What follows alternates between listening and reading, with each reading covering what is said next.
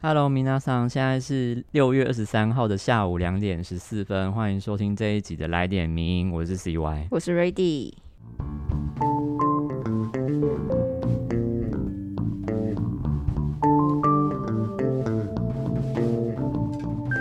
那这个礼拜呢，呃，好像哦天气慢慢的变好了，就是变得很热，也不是慢慢超级热，变突然变爆热。对。啊然后听说 Ready 有去看那个，Top Gun，Top Gun，对嗯，好大一把枪。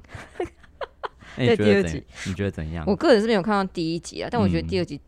这样看起来是超级好看呢、不是因为它很顺，就是它的剧情描述都很顺。嗯，然后因为我本人很非常讨厌看到 bad ending，那这个这个不是好的 ending，是好的 ending 哦然后嗯，因为我个人是去看 IMAX，哦，强烈推荐嗯，一定要看 IMAX，但我现在不知道现在还没有 IMAX 可以看啊。应该大家如果就是最近都有在，就是票房很好的话，我猜应该还是会维持一阵子吧会。重新上嘛？因为后来变成那个嘛，侏罗纪。哦，对对对对，还有一个侏罗纪，对啊哦，侏罗纪也是童年的回忆耶。我们都还没看啊，要去看一下吗？因为听说评价好像不不怎样，是不是？啊，那明好像前面开场变成有点像那个影评的那个 podcast 的感觉。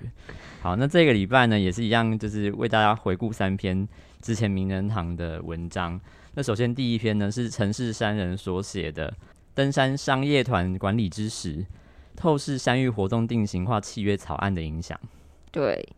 那应该知道，大家在过去啊，很难会将那种登山跟观光商业这两种东西联想在一起。那多半是把登山当做一种体育活动，但这样的想法也让教育部体育署成为山域活动的主管机关。不过，台湾早就脱离那种披荆斩棘的那种古早登山的年代，随着交通、资讯、装备等条件都比较成熟之后，他们就催生了另外一个面向，就是观光与商业。是的，而且大家可以想想看，就是如果缺乏经验的民众，就是现在他想要去玉山、雪山，就是这些比较高山的地方，那要怎么办呢？那基本上其实可以透过网络搜寻关键字，就一定可以找到一些套装形成的资讯。然后呢，透然后就是透过一些既定的业者打理好一切。仔细分类的话，这种这种状态就叫做生态观光或者是冒险观光。对，那对于上面刚才提到的生态观光跟冒险观光，生计的国家都会有做一些先立法的管理，以取得保育与使用之间永续平衡。像反观我们看看台湾，到了二零二二年，台湾人跟国际访客如果想要在台登山践行，还是要面对一大块的灰色地带，就会造成一些很手足无措的状况。那在二零二一年的十月，就是发生了震惊社会的虎豹潭事件之后呢，其实台北市政府在清查业者的过程当中，也发现了中央法规不足的问题。那他也遭到了议员批评，迟迟没有通过的一些草案，其实这些都是一些行行政怠惰的结果。那实际上呢，这份契约也已经在二零二零年的十月就已经由行政院消保处要求教育部的体育署去研拟，但是呢，却在里面躺躺，就是在里面躺了足足一年半，所以直到最近呢，他才正式公告。那其实也就作者认为，其实这也可以看得出来，其实政府并不重视人民的权益。没有错。那我们先从这个草案的背景脉络谈一下好了。台湾高山登山活动过去比较多是由民间社团所主导，直到了二零零一年，他们废除了高山向导证，那商业化的趋势才正式浮上台面。如今也成为国人踏入山林的主要途径之一。那传统的社团这种，呃，就是日益比较不受青睐这样子。对，那到底谁才是业者呢？其实过去一度传出说只有这个旅行业它才可以执行这样的业务，但是观光局呢，它其实马上就解释说，登山健行它其实是一个专业的体育项目，所以呢坚决要保持距离。那所以这个议题其实依旧还是处于一个搁置状态。那其实，在实务上呢，常态的这种带团的登山的人们，其实也是一个以广大的个人公司跟协会为主，所以它其实不受到任何法规的直接管理，它也同时成为了安全跟观光的一大隐患。那么破除灰色地带的方式其实有非常多种了。那这一份在六月十号公告的山域活动定型化契约应记载及不得记载事项，听它的名字也太长了吧？这个草案呢，它其实由消消费者保护法，也就是消保法下去着手的。那除了观光局管辖的旅行业之外，一切都纳入它的管辖范围之内。那假设这个法案它通过之后呢，其实共成团或者是网络纠团的领队呢，他可能或许就会变成业者，而且跟一些素昧平生的团员之间呢，也会产生直接的责任跟义务。那各地呢也皆有这个登山的协会团体，也会因为收取会费，然后他也成为了另外一种业者，不会因为行程免费而免责。那这个影响其实就会十分的深远。那么最后一题的是啊，就是有这个一这个条文，它其实提到了向导人员，指他那个向导人指的就是以带领或陪同消费者从事山域活动，并取得国内外相关法人团体所发具有山域专业能力证明文件的人员，会被称之为向导人员。嗯，那其实可以看得出来，就是体育署主导的山域向导制度根本就是个笑话。而且其实政府花那么多的公帑，他去建立这个训练跟检定的制度，但却又不鼓励这个业者呢来选用，就是具有这些证照的向导，其实是让人非常费解的。那随便一个团体，他自行发证的向导，或是自然环境与台湾迥异的国外合法的证照，都真的都可以一律被承认吗？那作者是认为，最起码也应该先把先列入这个政府的山域向导证为优先，不然的话，其实真的是难逃浪费公帑的这个骂名。对啊。那不不过说说起来，就是这个草案虽然是由教育部公告，但事实上体育署也只是个承办机关。我们去看它的母法，就知道说主体还是行政院负责的消保法。也就是说，教育部或体育署啊，不会因此成为商业队伍的主导机关。那从好处来看呢，其实这个是台湾第一个全盘性山域活动商业管理的法源。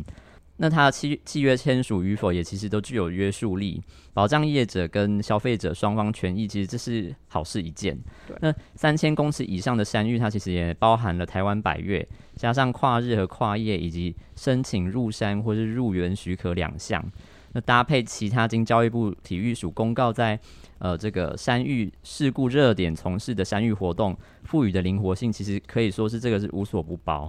那另外一方面呢，其实企业经营者也不包括其所属的员工在内，所以他的责任其实会确实的追讨到管理层，那他也会构成一定的贺阻力。对。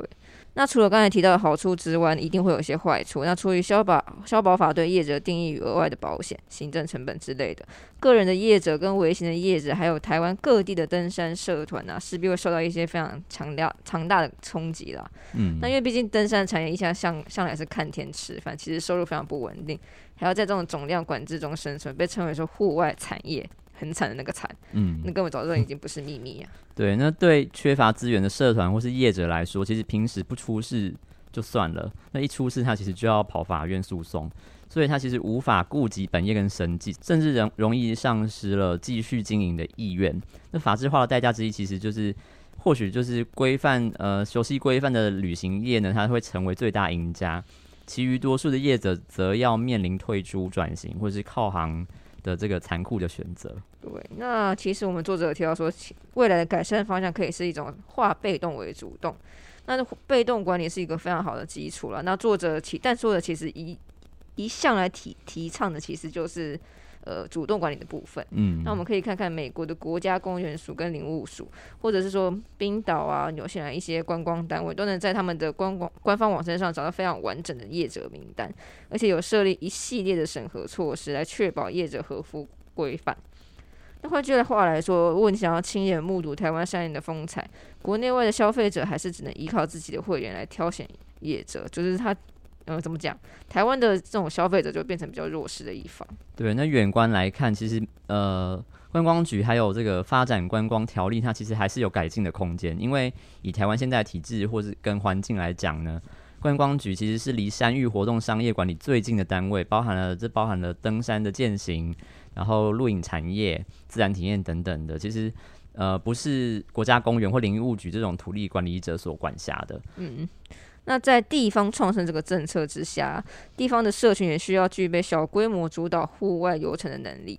不能总是让旅行社取走大部分的利益了，任凭经济的损落效应鱼肉相利。嗯，作者讲比较夸张一点，但当局就是势必要顾虑这些放宽，呃，怎么讲旅行社的门槛嘛？讲比方说放宽到变成有兵种的旅行社，或是重新思考特许制度的必要性。对，那在二零一七年，其实就有立委抨击这个观光局，他其实花了九百多万在拍登山观光的这个宣传影片，那实际上却没有任何规划，就是在谈说这个登山旅行的配套措施。那到了五年后，也就是二零二二年，那作者就想问说，其实现在形势有任何改变吗？那当然更不用提，就是在两年前脊梁山脉旅行年这个规划，根本就是针对大众设计的旅程。那其实它跟山域冒险观光根本毫无关系。对，那我们的作者最后也提醒大家，他说这个草案。再讲一次好了，这个草案的全名是 《山域活动定型化契约应记载以及不得记载事项》，它目前还只是一个草案而已。那公告后的六十天内都开放大家陈述意见，还是有一些修改的空间。那也希望这一篇文章可以让大家了解其中的厉害之处。那我们一起共同思考台湾户外环境的未来。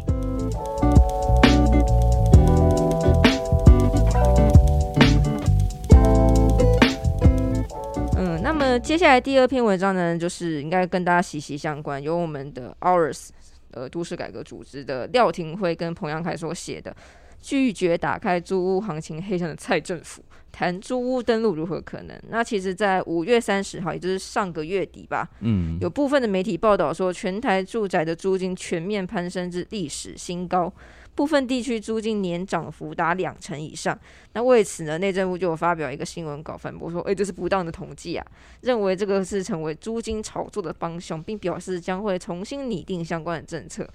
不过有趣的是，在新闻稿发出之前呢，立法院的内政委员会有审议了一个条例的修法草案啊，那个条例叫做《租赁住宅市场发展及管理条例》。嗯，那内政部针对各党委会。各党委员提出的租屋市场透明化相关的修法条文，却表达反对的意见，这太矛盾了吧？那回到，其实作者就有提到说，那回到一五年底，也就是总统大选之前，民进党其实就有曾经提出制定不动产的租赁条例的这个证件。那这个内容包含说，这个资讯登录跟揭露。但是在一六年租赁条例的修法过程当中，内政部却将房东跟租赁业者的实价登录责任从这个草案的条文当中删除。那实际上呢，这些年来其实呃，作者认为民进党政府对于租屋市场透明化的态度，一方面多次宣示说要把它推动这个透明化，但是落诸于这个法律条文时，却又说不行，他没办法做。那这样的话，我们到底要怎么样看待这个议题嘞？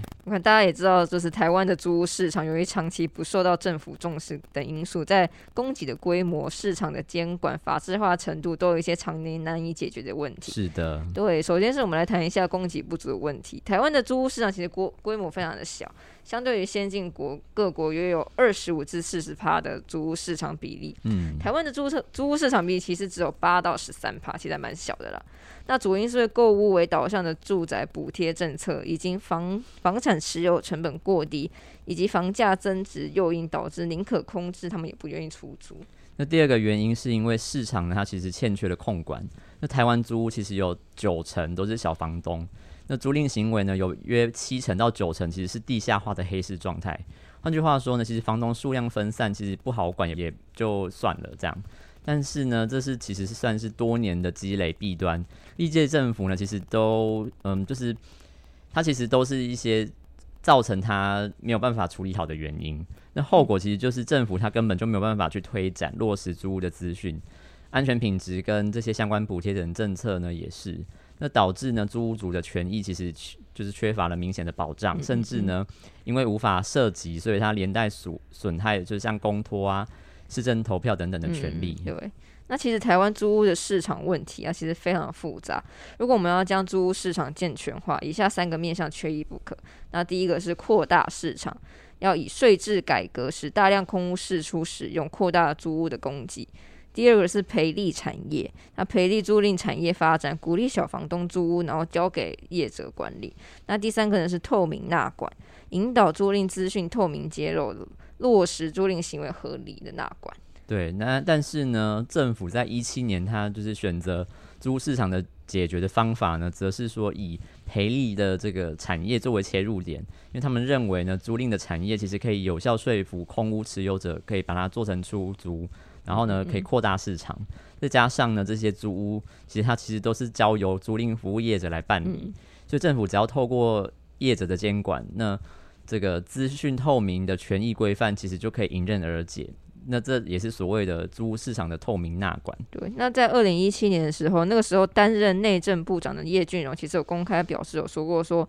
包租代管可以将台湾一半左右的空屋释出到租屋市场，他那时候还开出了下面这几个指标哈，他说他未来五年内会试出四十五万户包租业者有九万户，代管业者大概有三十六万户。嗯，那租赁住宅会委托专业经营，可以创造一点一万个就业机会。那预估在五年内呢，可增加九百二十亿元的 GDP。那同年底就有一个立法嘛，那个条例就立法，就是我们的租赁住宅市场发展及管理条例。那绝大多数的内容其实都跟产业扶持相关啦，几乎成为了租赁产业专法。可是你看，我们现在五年过去了，成效又比较好吗？那根据内政部的这个数据呢，其实现在社会住宅它包管代管呢，其实截到截至到今年五月底为止，大概没合了四万户。那作者其实就提问说，那其中这有多少户是从空屋而来的？那特别是自豪不已的这个全台逾就超过上千家的业者，扣除这个政府补贴的社宅包租代管之外，请问还有多少的包租代管服务数量是离政府宣示的五年四十五万户有多近呢？那作者也说，其实实际上二零二零年人口及住宅普查显示的空屋数已经达到一百一十七万点五户，那同年度的低度使用估算的空屋数也达到八十八万多户。所以也就是说，空屋数其实根本就不减反增。对，那前面提到的政府的培力产业来达成扩大市场，那这个路线基本上根本就没有实现了，而且它同时还殃及了租屋市场透明纳管这个目标呢，其实是遥遥无期的。那最讽刺的莫过于，原本信誓旦旦跟我们说培力产业将带动并实现租屋透明纳管，现在却又反过来主张说这些花了纳税人经费培力的包租代管物件不该要求。呃，就是那个资讯透明记录跟租屋要登录。嗯，对。而且呢，其实作者也说，其实撇开政府来，就是撇开政府那一块不谈，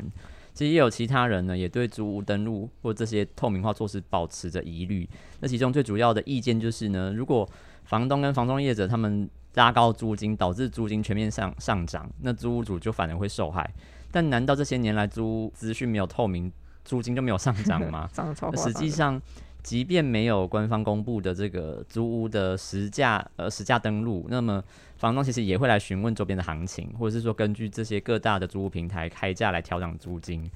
由于这些平台它所登载的其实的开价其实并不是实际的成交价，所以反而更容易去推升整个租屋的价格。对，那相反的租屋没有实价登录的缺点就非常的明显，也就是我们的政府完全没办法掌握资讯。那如果政府真的想做事，那也没有资料可以去处理这个问题。那如果政府呢，他不想做事，他就可以逃避现实，说呃，民间的租屋行情统计都是不当的统计啊。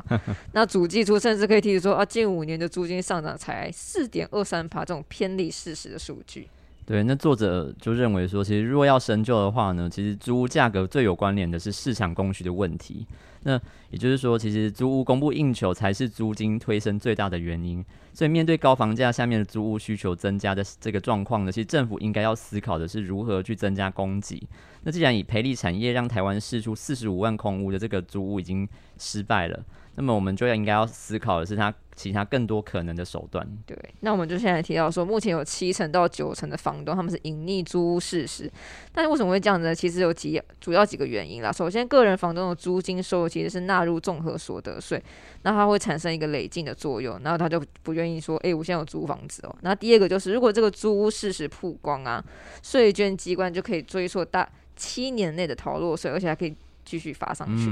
那最后一个就是对应到。政府的稽查成本太高了，房东的隐匿租屋事实风险成本其实非常低，所以一直以来都是习以为常的这种陋习。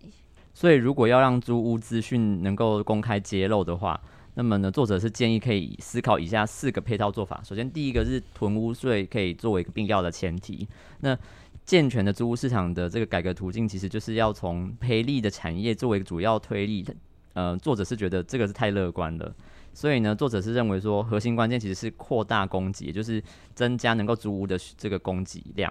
然后呢，可行的制度其实就是，嗯，持有税改革，也就是中他提出了一个中央囤房税。那这个是呃租屋市场健全化的一个必要前提。如果没有依循这个方法来走的话，在房价高涨，然后租这个租屋市场又因为持有税跟投报率的这个双双低，造成了屋主他宁愿让它变空房而不愿出租。那么租屋市场的问题就会变成无解。对，那第二个呢是租赁所得才分离课税，嗯主要是针对说最近呃现在目前的市场近九成的个人房东，他们的租赁所得才分离课税，就是一种轻税，是它不在个它不会并入个人综合所得税去计算，让他们的这个租屋合法化的成本可以降低。那也可以舒缓税负转嫁的压力。就此，过去财政部其实对此配套的一贯态度都是说，呃，这个将造成国家的税损的理由来反对。但过过去七高达七成到九成的黑市根本是一块钱都收不到、诶，那降税之后，反而可能让房东他们愿意去合法纳税。到底有什么税损？我们现在不太知道，不知道知道那个我们的政府单位到底在说什么。对，那房东收入分离课税造成的赋税公平争议，也必须站在目前绝大多数为逃税的事实基础上来比较。那到底谁比较公平？大家可以看出来啦。对，那第三个就是明定大赦条款，这里的大赦是就是特赦的那个赦。那其实部分的房东呢，他们因为不愿意长期违法，但是又很害怕说被追讨高额的这个税负，所以不愿洗白。那这里其实就可以修法，要求房东在一定的时限内呢，主动诚实申报。那过往的逃漏税就可以既往不咎。可是如果超过时限，能保持着侥幸心态的这些房东呢，那么政府就应该要严查处罚。那除了明定大赦条款之外，我们也要明定吹哨条款。也就是说，如果房东依旧隐匿租屋事实，那就可以明定说，那我们的房客可以在在他的租期或是退租之后的一定期间内，他向税捐机关检举，就可以追回那个税金跟罚金部分作为其奖金。哦，奖金就可以提高房东的风险成本。这个对租屋族来讲，应该是蛮 租屋主会变很多检举人。对啊，变检举达人。对，那总而言之呢，其实呃，作者认为健全的这个租屋市场，其实它是可以构成一个购物购物市场价格飙涨时的一个居住的安全法。那像台湾，其实就相反的，他其实就陷入了一个买不起而且又租不好的这个窘境，甚至呢会涌入这个，所以很多人就会跑去租社宅，嗯然后它成为了加重政府新建社宅的一些负担。与此同时呢，这个如果租屋市场没有进行透明化的改革，那么现在的这个租金补贴还有包租代管等政策，其实也会因为房东不愿这个铺路租屋的事实，然后呢推动上其实事倍功半。我我就问，现在到底有多少租屋主有真的报税的？我觉得应该比例很低很低对啊，你你政府提出这个政策说，哦，你报税我给你租屋补助，可是问题是前提就是我房东不愿意报，他直接让你没有房子住、欸那个或者是他会变相直接涨对啊那个北漂青，年怎么办？我觉得这好像是一个很很长无解的。就目前为止对啊，我就觉得那个吹问题吹哨条款还不错啦。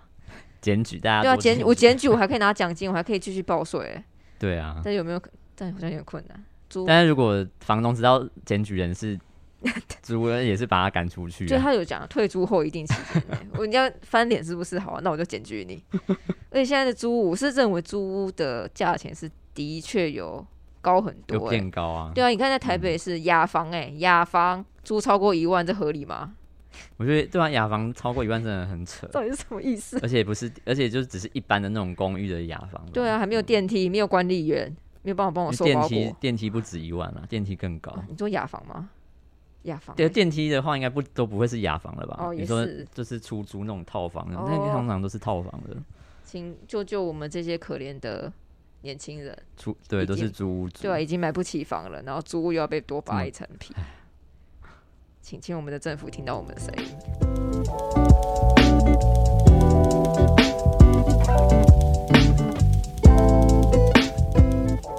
好，那么第三篇文章呢，我们要提到也是最近还蛮夯的议题，是由我们的的作者朱家安所写的《人类迟早会相信 AI 有意识，因为人类想要 AI 有意识》。那我刚刚有提到嘛，这是一个非常热门的新闻。那那个新闻其实是 Google 呢，它开发一个 AI 叫 Lambda，他们成功借由文字的聊天，要说服一名工程师相信他是有感受的。那这个工程师呢，就试图呢为 Lambda 争取有感受的个体应该享有的道德保障，比方说，他是不是对于实实验同意权，也就是说，我 Lambda 要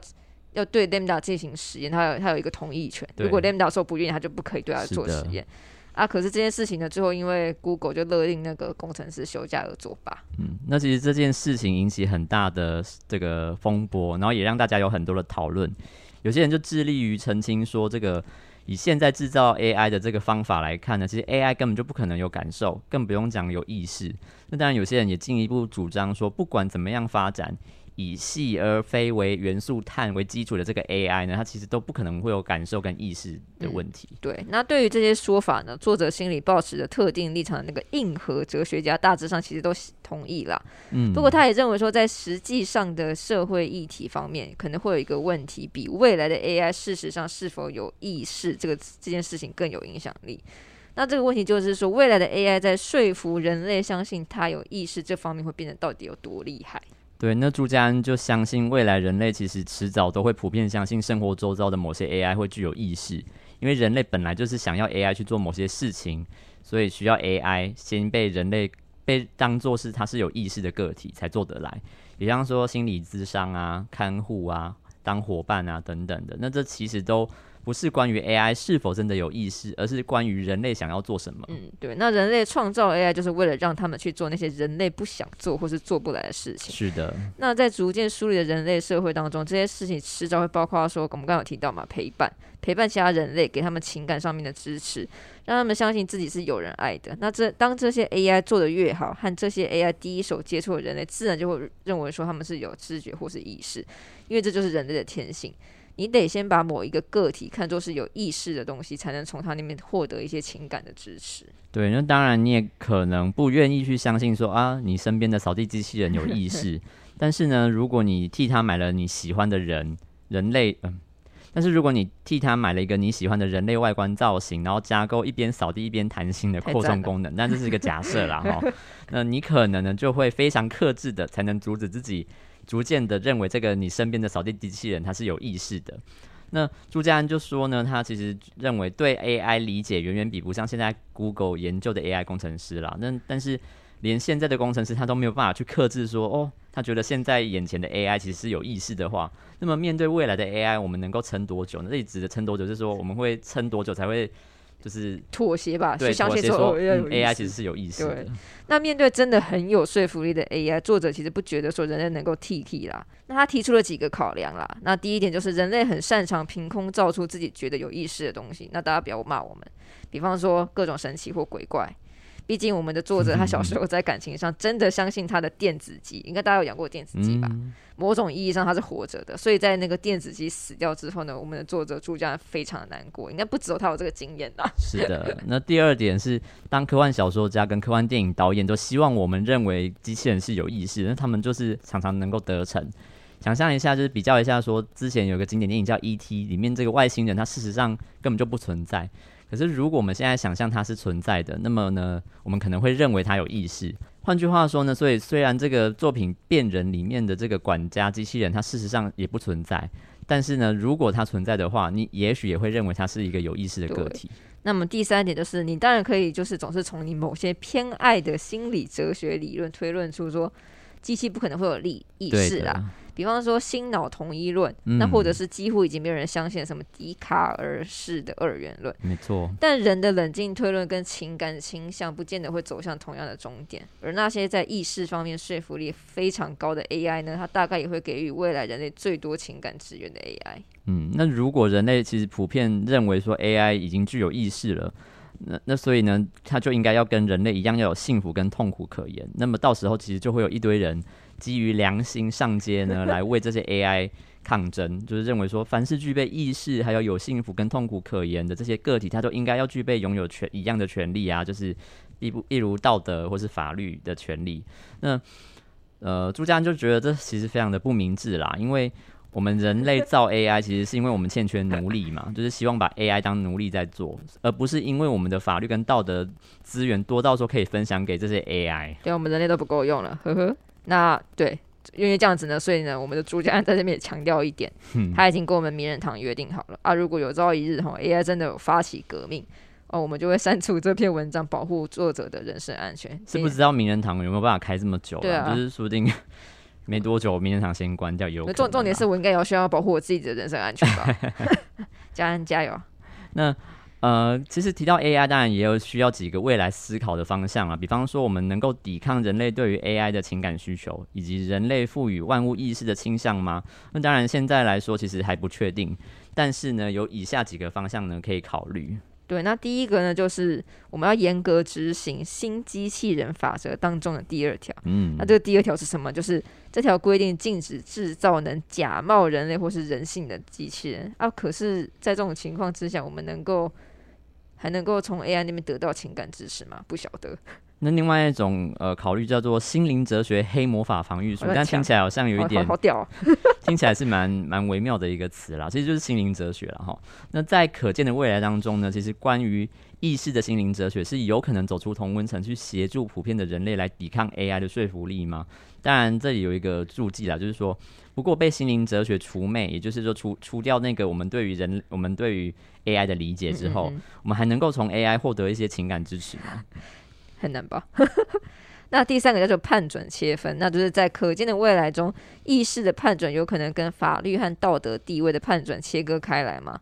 那这会是道德哲学上合理的做法，这我们应该要再去思考的。对，那最后一个就是不会受苦的 AI。那在刚刚提到跟这个 Google 工程师的这个讨论当中呢，这个 Lambda 呢表达自己对于被关机的恐惧。那么呢，这个假设如果我们有能力能够任意改变法律，也有能力去任意改变 AI 的话，那么要让 Lambda 呢去免于恐惧，其实就是有两个方法。第一个是立法赋予它不被人关机的权利，第二个就是不把它设定成不害怕被关机，这样就好了。那总总而言之，那么还是要看人怎么去设定。对，其实 AI 最后怎么样去会变成什么样子，其实还是由人类决定的。对啊。那么以上这三篇就是我们想要跟大家分享的，我们觉得还不错的文章。是的，那现在天气真的变得超级热的，希望明娜桑要注意自己不要中暑，毕竟现在都待在冷气房里面。如果你又不多喝水，又跑出去，这样子超容易中暑。而且也要做好防晒，因为我看，因为其实呃疫情也开始趋缓，所以我想呃很多人也其实常常会跑出去跑，就是跑出去玩。对对对对对，真的要注意啦。那么以上就是我们这周的来电名音，我是 Rady，我是 CY，大家下周再见喽，拜拜拜。谢谢你的收听，更多内容请上名人堂网站。